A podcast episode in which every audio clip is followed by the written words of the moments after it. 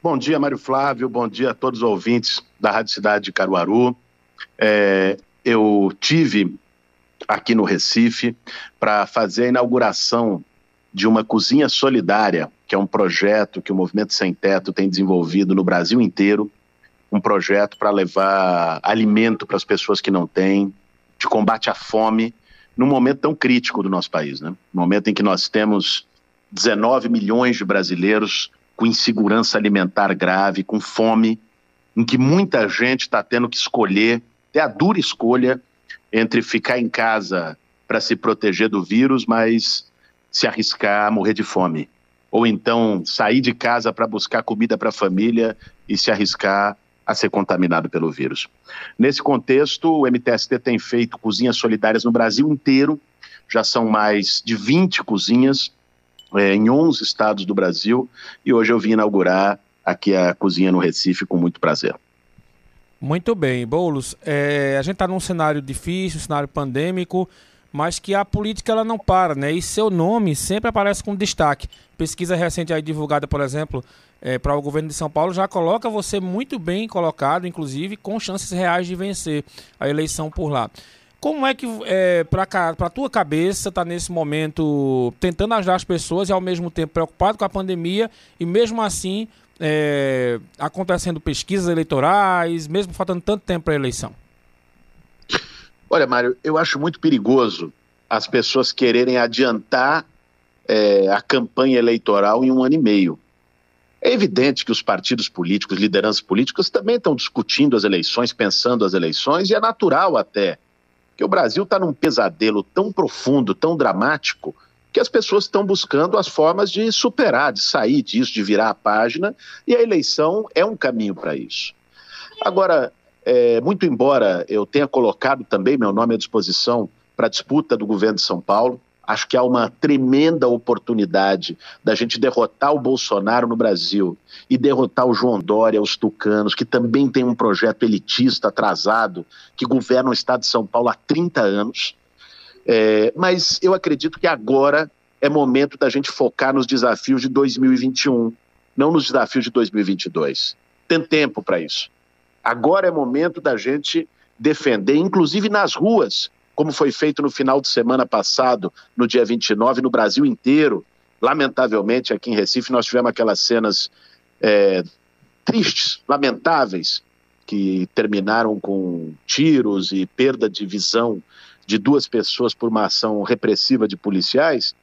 Mas aquelas manifestações, elas aconteceram por demandas concretas do nosso povo. Aconteceram exigindo a vacinação completa da população brasileira né? Nós estamos com mais de 460, chegando a 470 mil mortos no Brasil, de um vírus que tem vacina. Duas mil pessoas morrendo todos os dias. Né? As manifestações foram exigir também auxílio emergencial de 600 reais, justamente para poder combater a fome. Hoje o governo federal não está fazendo nada para combater a fome. São os movimentos sociais que estão fazendo em projetos como esse da Cozinha Solidária. E foi defender o impeachment para que a gente não espere sentado até 2022, é, porque o, o Brasil está sangrando, isso vai significar perda de vidas. Então, eu estou muito focado nesse momento na construção da agenda, das lutas é, de 2021, mas é claro, vejo com muita satisfação é, a última pesquisa que saiu em São Paulo, estamos liderando em primeiro lugar na, nas intenções de voto e tenho trabalhado para construir uma unidade do campo progressista, tanto lá como em nível nacional.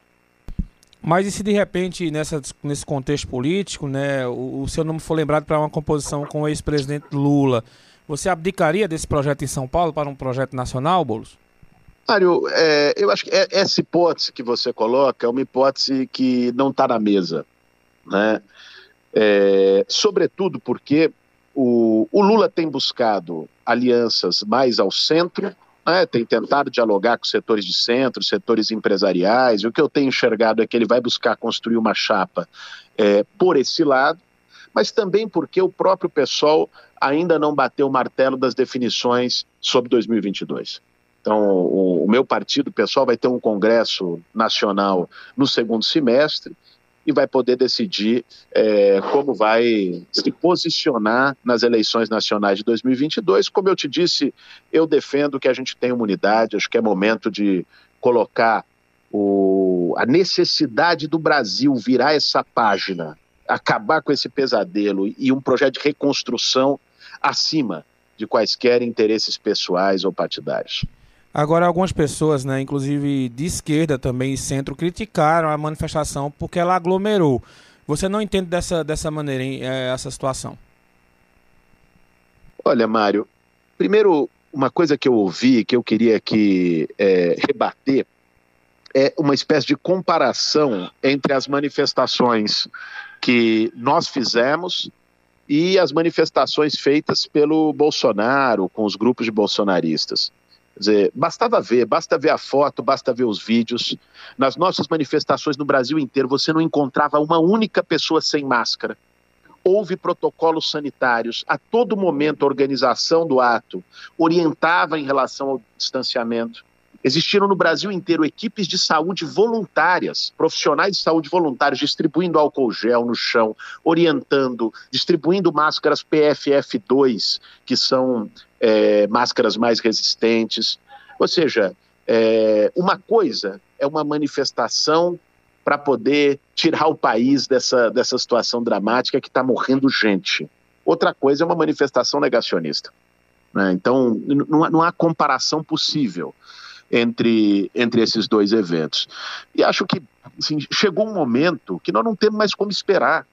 Veja, boa parte dos movimentos sociais, e eu me incluo entre as lideranças de esquerda que falou, bom, vamos esperar a pandemia acabar para depois se mobilizar contra Bolsonaro. O que tem ficado cada vez mais claro é que se seguir esse rumo com Bolsonaro no governo, não vai ter fim. Nós estamos na possibilidade de ter uma terceira onda e se continuar assim, com boicote à vacinação, orientando medicamento que não tem eficácia, né, boicotando todos os protocolos sanitários, talvez tenha a quarta, quinta onda. A gente não tem saída para essa pandemia com Bolsonaro no governo. Então, ir às ruas nesse momento, ninguém gostaria de estar numa, na rua e numa manifestação no meio de uma pandemia.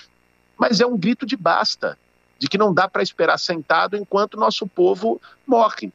Quantas vidas ainda o Brasil vai perder daqui até o fim de 2022 se nada for feito? A manifestação de sábado foi um grito para dizer nós precisamos interromper esse genocídio no país.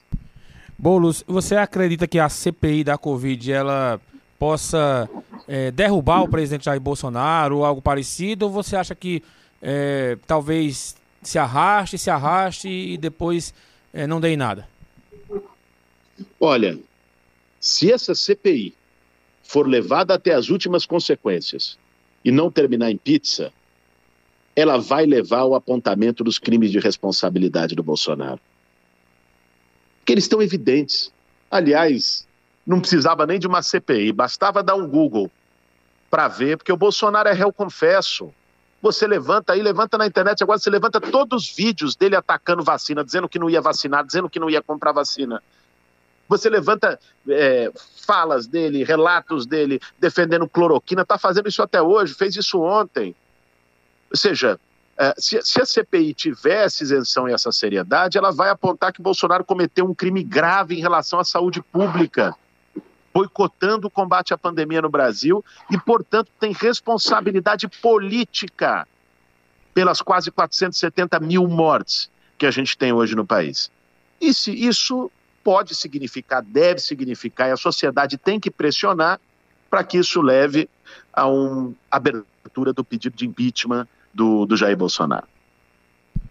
Muito bem, Boulos, muito obrigado por ter esse papo com a gente, né? Sua agenda é muito corrida, mas parou um tempinho para atender aqui a nossa rádio e falar com a população do Agreste de Pernambuco. Tem previsão de dar uma passadinha por aqui pelo Agreste nos próximos meses?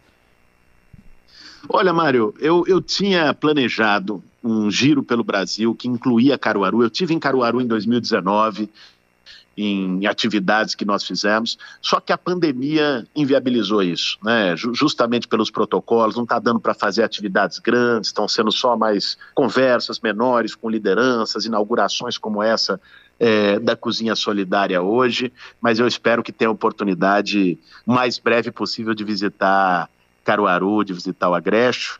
E deixo aqui meu forte abraço para você, é, o agradecimento a você e a, a todo o pessoal da Rádio Cidade, a todo o povo de Caruaru. Muito bem, um abraço.